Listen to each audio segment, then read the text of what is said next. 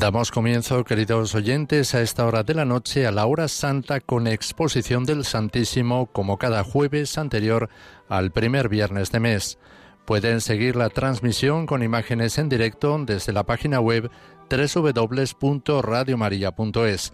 Dirige la hora santa el padre Luis Fernando de Prada, director de Radio María en España.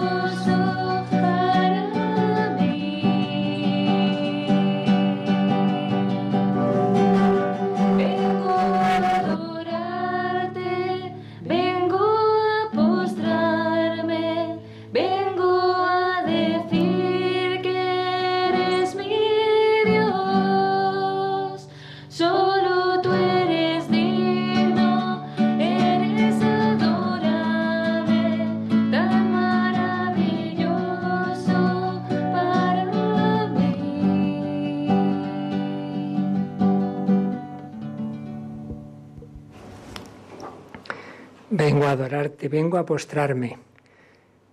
Vamos recuperando la verdadera normalidad. La normalidad es que Cristo es la norma, que Cristo queremos ponerlo en el centro y queremos arrodillarnos ante Él. Y un mes más no lo hemos dejado hacer. Ninguno de estos meses, tampoco en lo peor de la pandemia, aunque no tuviéramos todos los medios técnicos, pero hemos tenido lo importante, la adoración, la oración ante Jesús sacramentado. Pues también en esta noche del mes de julio, entrando en el primer viernes de julio, pues vamos a pasar este rato, esta última hora del día segundo de julio, penúltima en Canarias, con Jesucristo.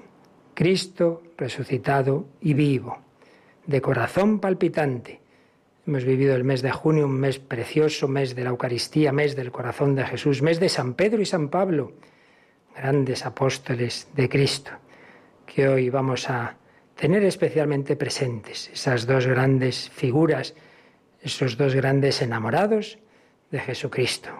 Vamos a invocarlos, celebrábamos su solemnidad el pasado lunes y hoy pedimos su intercesión, su ejemplo, para que también nosotros amemos a Jesús como ellos los amaron. Pero como siempre os digo, primero hacemos este acto de fe. No venimos a oír una charla, esto no es un programa más, no venimos a estar con nosotros mismos, a darnos vueltas a la cabeza, venimos a estar con Jesús, tratar de amistad con quien sabemos que nos ama. Estoy delante de alguien realmente presente, que me mira y escucha porque me quiere. Y eso es lo importante. Lo de menos es lo que digamos, lo que sintamos. Vamos a estar todo este rato con Jesús. Al pie de este altar hay unos folios con muchas intenciones de oración que habéis enviado y las que ahora mismo estáis poniendo en vuestros corazones o en las redes sociales. Todo lo ve Dios, pero no vayamos tanto a, a pedir, a sacar, sino a meter, a meter amor, a reparar al amor no amado. Amar con el corazón de María, la única inmaculada, la única que nunca ofendió al Señor. Nosotros somos pecadores, pero pedimos perdón humildemente. También fueron pecadores Pedro y Pablo, los dos. Pablo porque fue perseguidor, Pedro porque tuvo miedo y negó al Señor, y los dos acabaron en la santidad martirial porque conocieron y amaron a Jesús. Pues vamos a pedir que este ratito aumente nuestro conocimiento interno del Señor para más amarle y seguirle. Hacemos ese primer momento de silencio, de adoración, en la presencia de Jesús, cada uno donde estéis, hacer ese acto de fe. Estoy delante de Cristo que me mira, que me escucha, porque me quiere.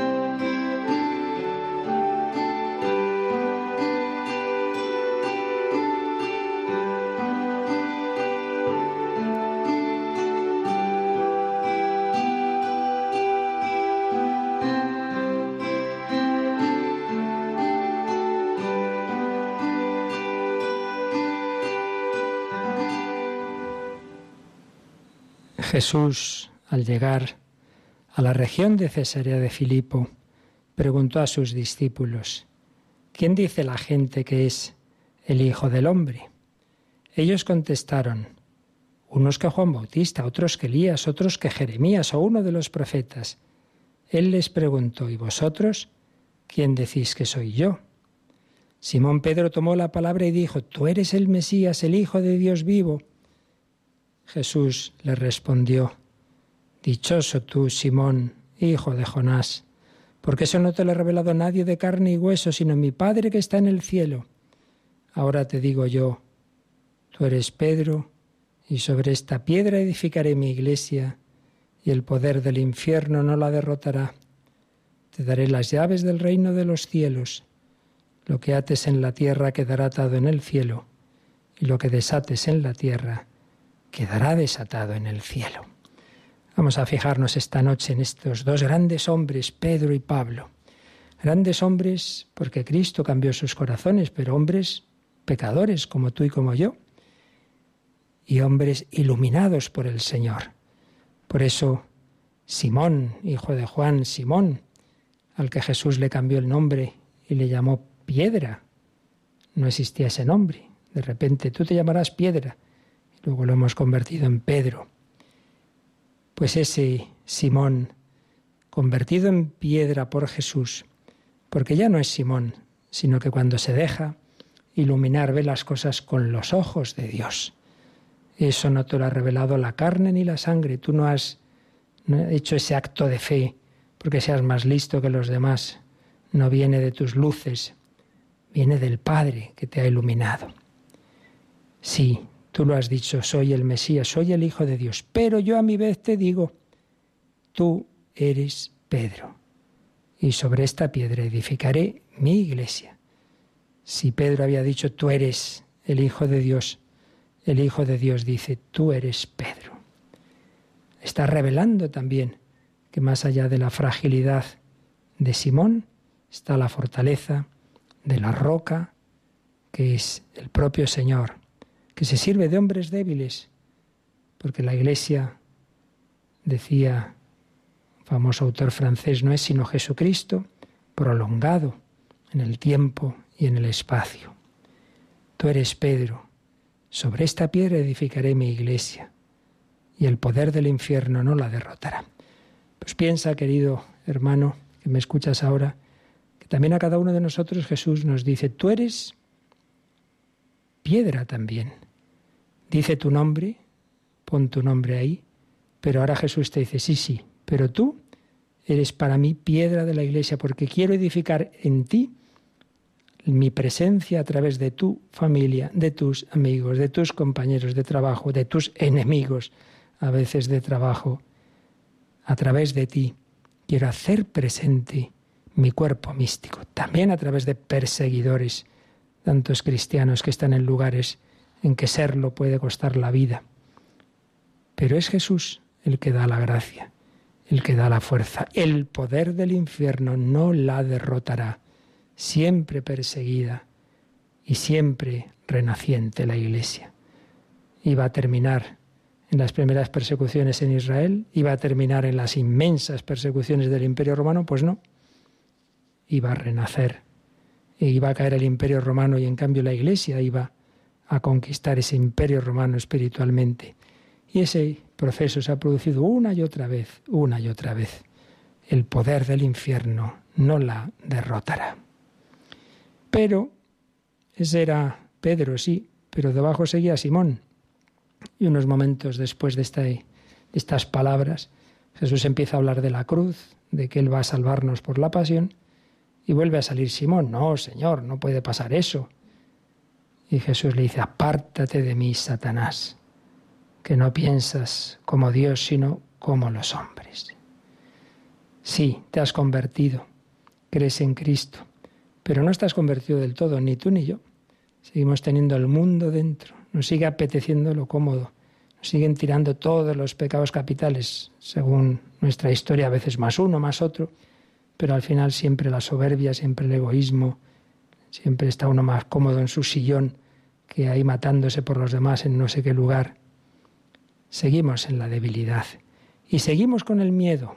Anda aquí, quien no ha pasado miedo en los primeros días de esta pandemia, sobre todo en algunos lugares. Tantos cristianos perseguidos, pues cuántas veces no pasarán miedo. Y Pedro tuvo miedo y negó al Señor. No conozco a ese hombre. Pero ¿cómo que no lo conoces? Pero si has dicho que era el Mesías, que era el Hijo de Dios, es nuestra dualidad, nuestro dualismo. Tan pronto damos la vida por Cristo como decimos que no lo conocemos. Tenemos esa terrible bipolaridad de Cristo Satanás. Tú eres Pedro, aparta de mí Satanás, pero, pero en unos momentos ha pasado de una cosa a otra. Pues sí, por eso no hay que asustarse de nuestra debilidad, de nuestras caídas, de nuestros pecados. No hay que escandalizarse de los nuestros ni de los demás, sino acudir al Señor. Señor, perdóname, he sido débil. Y Jesús lo sabe, y por eso dice el Evangelio de San Lucas que en cuanto Pedro había negado tres veces a Jesús, en ese momento pasó Jesús por el patio del palacio de los sumos sacerdotes y miró a Pedro. ¿Cómo sería esa mirada de amor, de misericordia? Ya te lo había dicho, no te, no te asustes, tranquilo, estás perdonado. Tanto que Pedro en ese momento oyó también el canto del gallo, salió del patio y lloró amargamente. Tú y yo somos, Simón, somos débiles, amados, escogidos, llamados. Hemos recibido la fe en Cristo, pero débiles, cobardes, egoístas, caemos en la tentación, nos olvidamos de promesas, de propósitos. Te amaré sobre todos, sí, sí, cuando llega alguien que nos obnubila, nos olvidamos de Jesús. En cuanto llega ese peligro, no conocemos a Cristo. ¿Y cómo termina la historia? Pues unos cuarenta o treinta y tantos días después de esas negaciones, Jesús resucitado se apareció junto al lago de Tiberíades. Y tras haber hecho una pesca milagrosa, haberles puesto el desayuno a los siete apóstoles que estaban allí, con un pescadito y unas brasas y pan, Jesús se queda con Simón Pedro y le dice, Simón de Juan, ¿me amas más que estos? Sí, Señor, tú sabes que te quiero.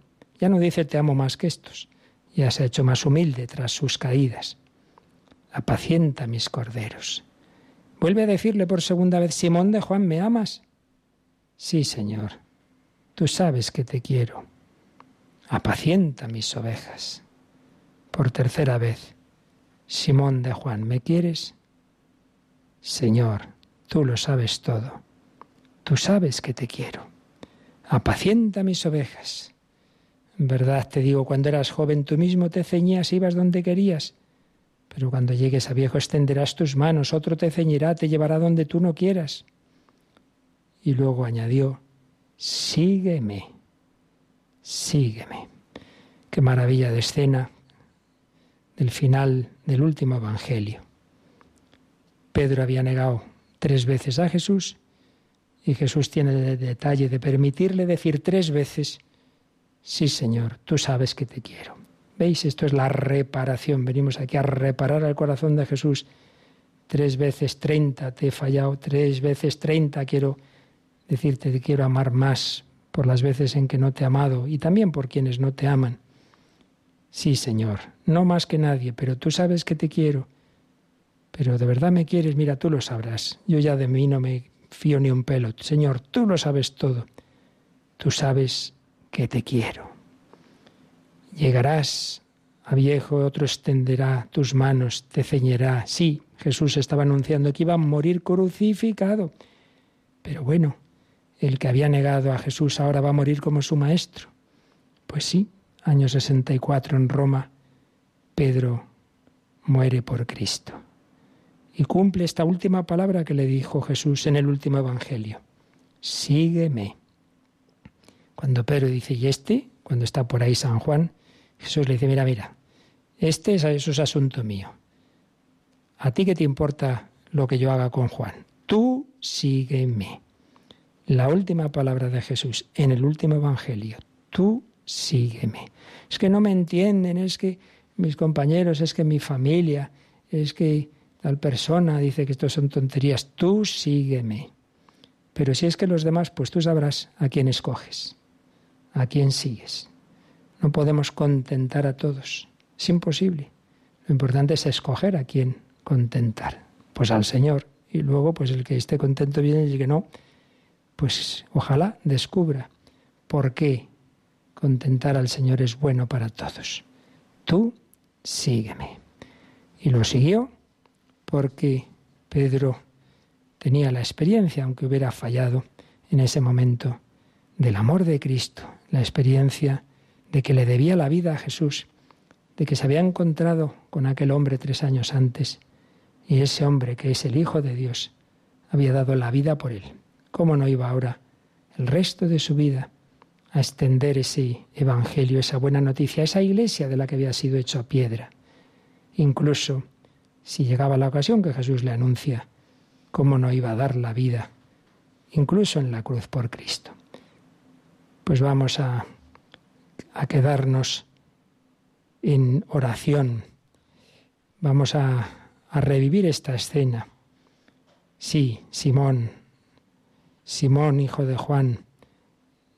Ese es Simón, hijo de Juan. Ahora es Pedro y es el que ahora le dice, sí, Señor, tú lo sabes todo. Tú sabes que te quiero. Vamos también nosotros a decírselo.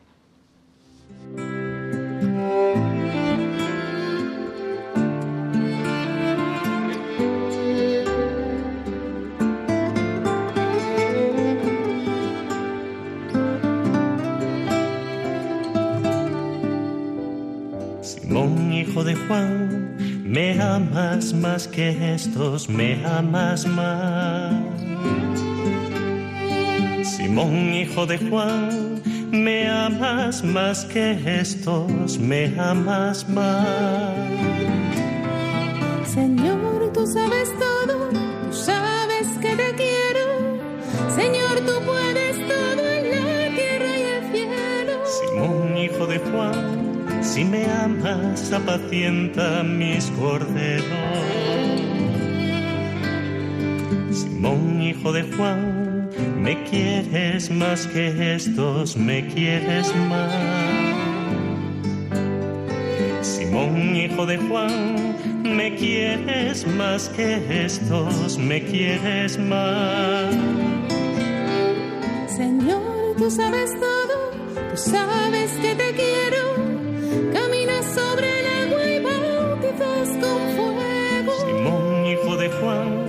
si me quieres, cuida de mis corderos. Simón, hijo de Juan, me amas más que estos, me amas más. Simón, hijo de Juan, me quieres más que estos, me quieres más.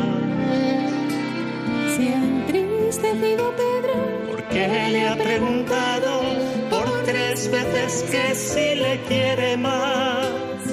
Simón, hijo de Juan, si me amas, mis ovejas pastoreala.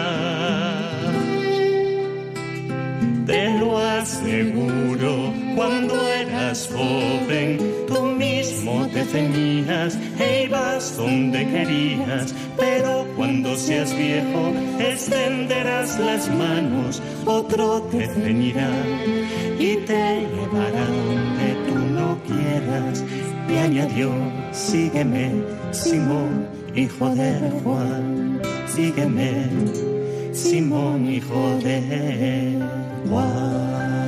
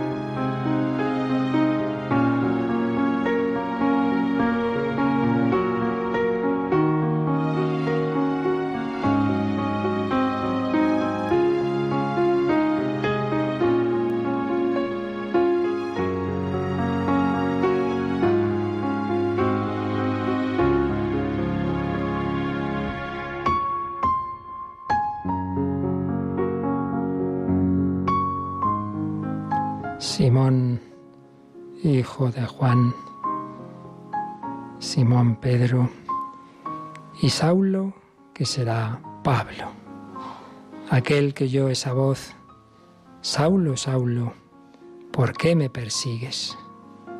Pues también escucha tu nombre, tu nombre propio. Y Jesús te pregunta, ¿por qué me persigues?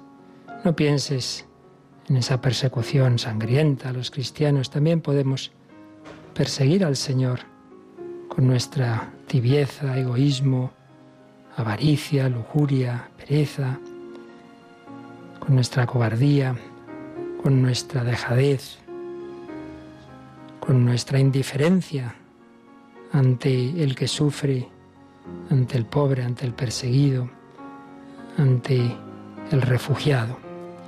¿Por qué me persigues? ¿Quién eres, Señor? Yo soy Jesús Nazareno, a quien tú persigues. Pero en un instante ese corazón cambia, ese corazón duro, ese corazón rigorista es transformado. ¿Qué debo hacer, Señor? Ve hasta Damasco, allí te dirán lo que tienes que hacer. Pablo, Saulo se va a convertir en Pablo, va a obedecer, va a fiarse de la iglesia, va a ir un enviado de Cristo de la iglesia, Ananías, le va a bautizar, va a entrar así en el cuerpo de Cristo místico en la iglesia. Y va a empezar una historia completamente nueva, completamente nueva, con su carácter, con sus defectos, con sus altibajos, como todos. Pero le dijo a Ananías, el Señor te ha elegido para que conozcas su voluntad. Vas a ser su testigo ante todos los hombres de lo que has visto y oído. Vas a ser su testigo. Y así Pablo el resto de su vida, todavía era muy joven, va a estar al servicio de Cristo, al servicio del Evangelio, al servicio de los hombres, anunciarles lo que él se había encontrado, a quien él se había encontrado. Por eso, muchos años después, en la segunda carta a Timoteo, mira hacia atrás y dice, Él nos salvó y nos llamó con una vocación santa, no por nuestras obras, yo no había hecho nada bueno, sino según su designio y según la gracia que nos dio en Cristo Jesús desde antes de los siglos. Y de este Evangelio yo fui constituido heraldo, apóstol y maestro. El perseguidor fue constituido por Cristo heraldo, apóstol y maestro. Por eso, nunca pienses yo ya no puedo hacer nada bueno con las cosas malas que he hecho en mi vida bueno, pues Saulo iba a matar cristianos. Y fue heraldo, apóstol y maestro. Y el que antes hacía sufrir, ¿cuánto va a sufrir por Cristo?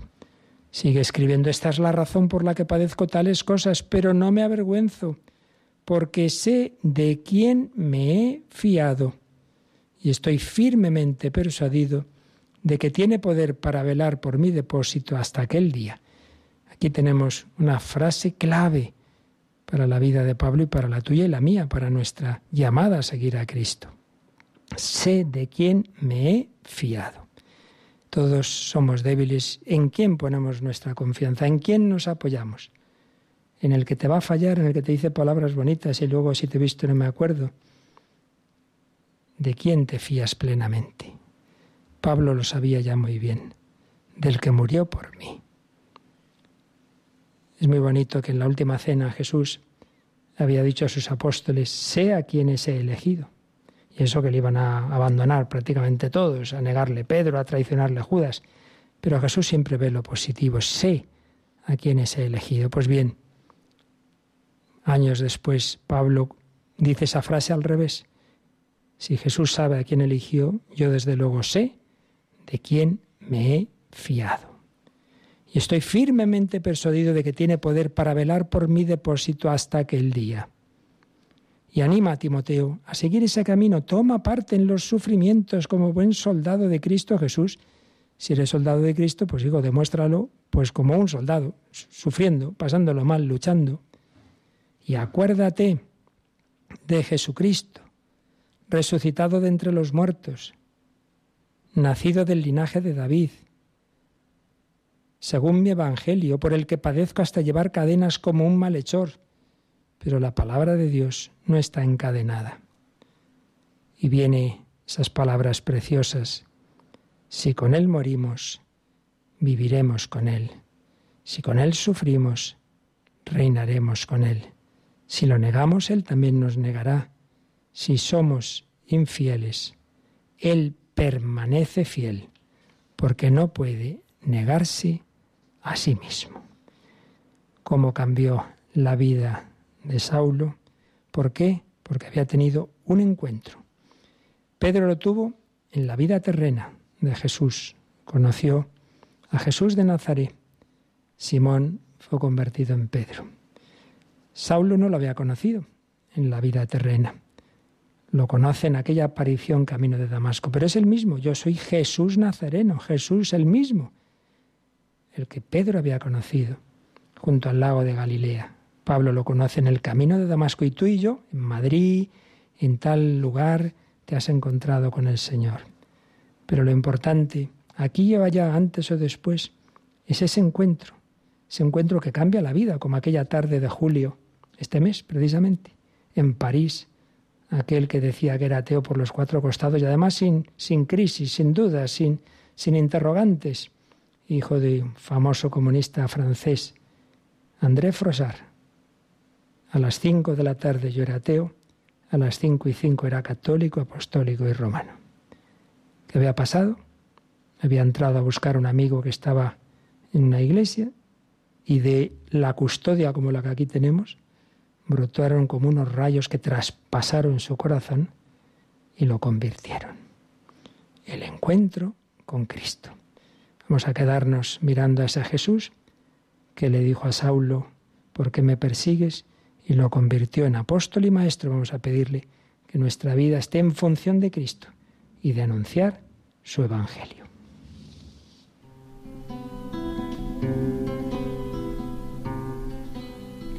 en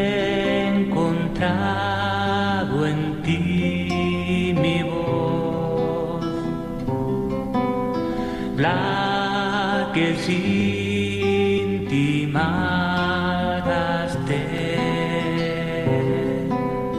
con palabras vacías llenas de dolor, por un mundo sin sentido, sin amor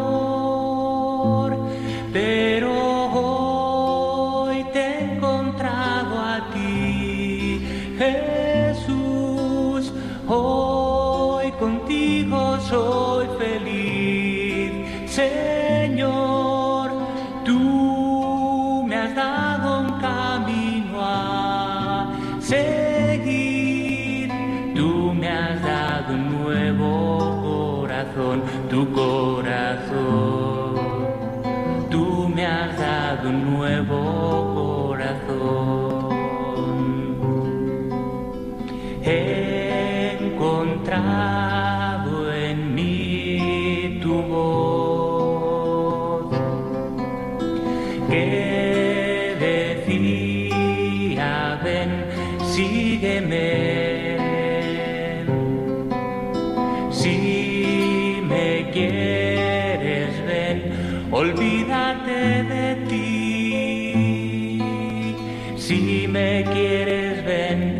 sígueme.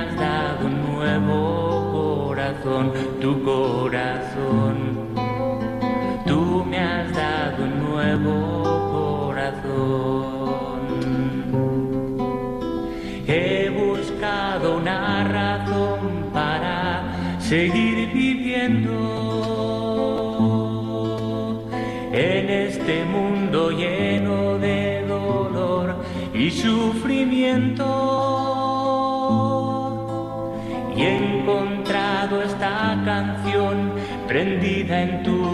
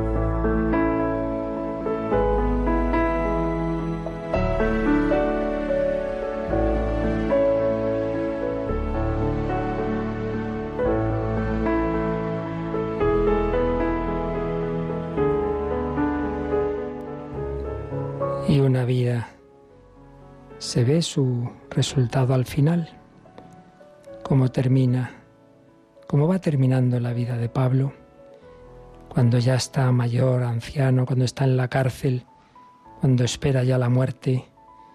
¿Cuántas personas lo hemos visto estos meses? Ven venir la muerte con horror, sin sentido, con ese, ese pavor ante lo desconocido o ante la nada. ¿Vale la pena la vida que has vivido? ¿Qué querrías en ese momento haber hecho o no hecho? ¿Qué lecciones querrías haber tomado? Pablo se acordaría de aquel camino de Damasco. Podría luego haber dicho, bueno, fue una imaginación, quizá fue una alucinación. Yo conozco gente que ha tenido experiencias muy fuertes y luego ha pensado que todo había sido eso, un momento místico sin sentido. No, Pablo siguió a Jesús en ese momento, en los buenos, en los malos, cuando seguir a Cristo implicaba los 40 azotes, cuando implicaba peligros, cuando implicaba naufragios, cuando implicaba cárcel, azotes y cuando iba a implicar la muerte. Pero no la afronta con miedo, la afronta con esperanza. Ojalá cuando nosotros vaya terminando nuestra vida podamos decir, pensar o escribir cosas parecidas a estas que escribe Pablo a Timoteo.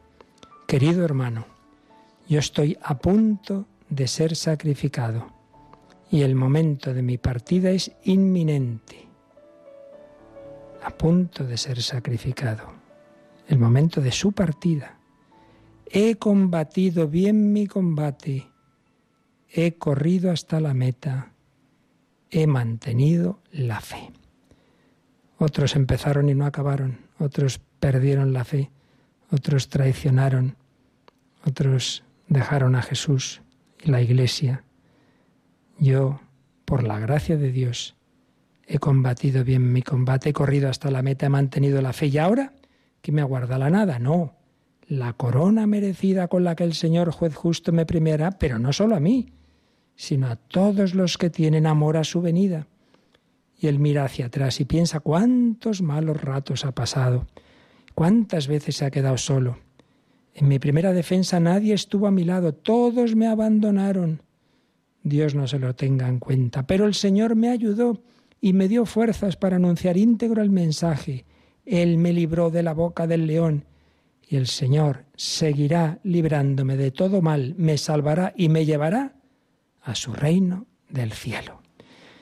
Miremos, queridos hermanos, en la vida, pues nos van fallando personas, van muriendo nuestros padres, amigos que parecía que estarían, pues por unas cosas otras dejan de estar. Lo importante es que tú estés con Cristo porque Cristo siempre va a estar contigo. Y así lo experimentó Pablo. El Señor me ayudó. Los demás me abandonaron. Él nunca me ha abandonado. Tú no abandones a Cristo si quieres tener siempre a alguien contigo, incluso en ese momento en que, en que inevitablemente estarás solo, el momento de la muerte. Jesús te cogerá de la mano, mejor dicho, en brazos, el buen pastor llevará a la oveja al reino de los cielos. Vamos a pedir al Señor por tantas ovejas, vamos a pedir por tantas intenciones de tantas personas que no conocen a Cristo y los que sí lo han conocido, pero necesitamos tanta gracia, todos somos débiles, todos somos pecadores y todos tenemos en el corazón esas necesidades nuestras y de hermanos nuestros que nos las han presentado, como os decía, al pie del altar ahí.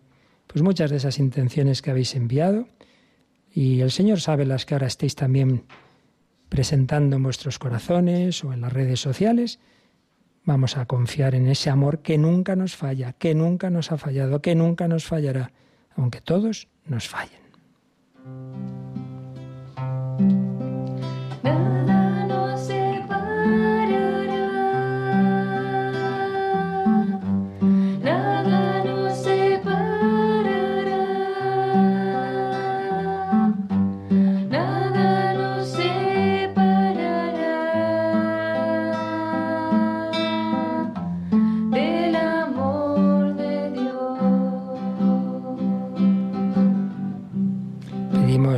Por esta iglesia que edificó Cristo sobre Pedro tantas veces en tormentas. Pedimos por el Papa, sucesor de Pedro. Pedimos por el Papa emérito, acaba de quedar sin, sin su último familiar cercano, su hermano George. Pedimos por todos nosotros que este verano sepamos descansar en el amor de Cristo y haciendo el bien, todo el bien posible. Pedimos por los sacerdotes religiosos, laicos, catequistas, los misioneros, especialmente los que están viviendo la pandemia en países muy necesitados, vocaciones, movimientos, cristianos perseguidos y asesinados, y sus perseguidores que como Saulo se conviertan en Pablo, por España, por todas las naciones en estos tiempos difíciles, por el fin de las leyes que, que atentan contra la vida, por las naciones que están viviendo situaciones de conflicto, de violencia, de pobreza, de crisis.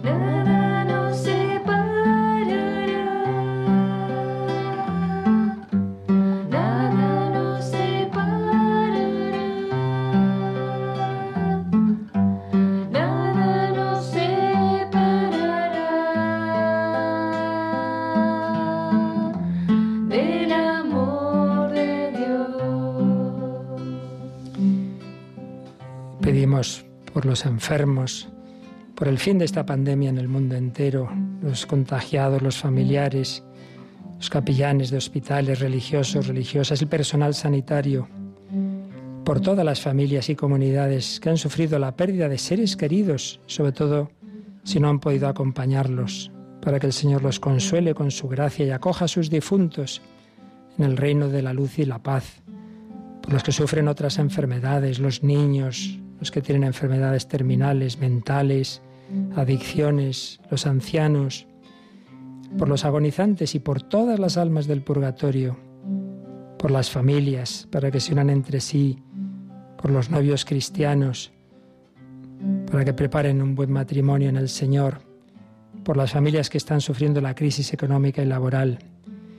Y nunca faltan vuestras peticiones por nosotros mismos, por Radio María, para que la Virgen siga protegiendo a esta casa, a los que en ella trabajamos, a los familiares. Pedimos por los voluntarios que han fallecido, por sus familiares, por los bienhechores y por todas las Radio Marías del mundo.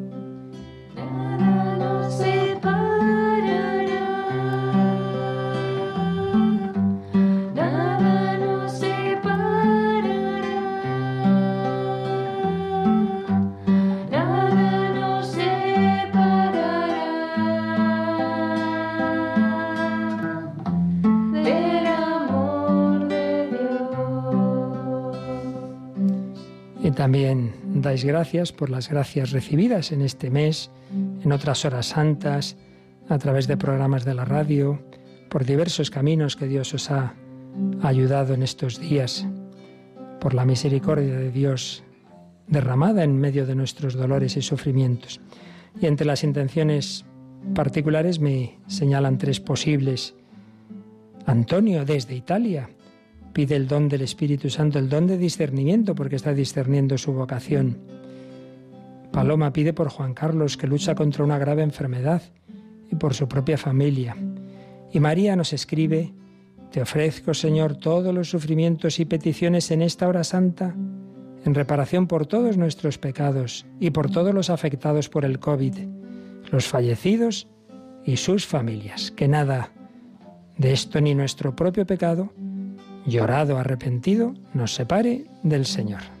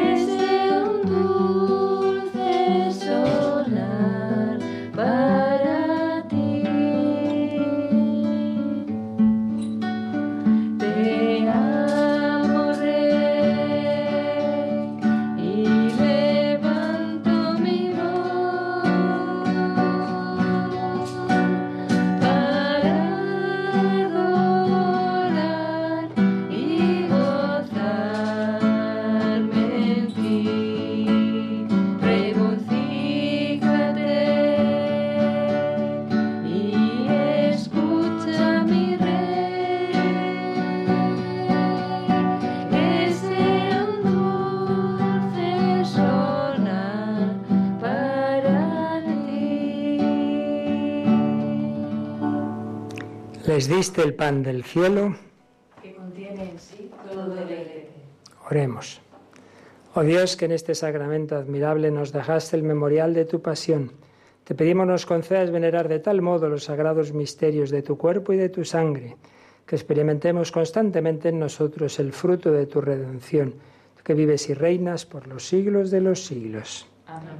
Y ese Jesús que miró a Simón, lo convirtió en Pedro, que miró desde el cielo a Saulo, lo convirtió en Pablo, te va a mirar ahora a ti, a ti también tantas veces débil, herido, cobarde, o incluso con esa ira, con esa rabia de Saulo, con ese odio incluso, con esa falta de amor, o con esa tibieza, con esa indiferencia entre el necesitado, con ese buscar un cristianismo de acomodo que no te complique la vida.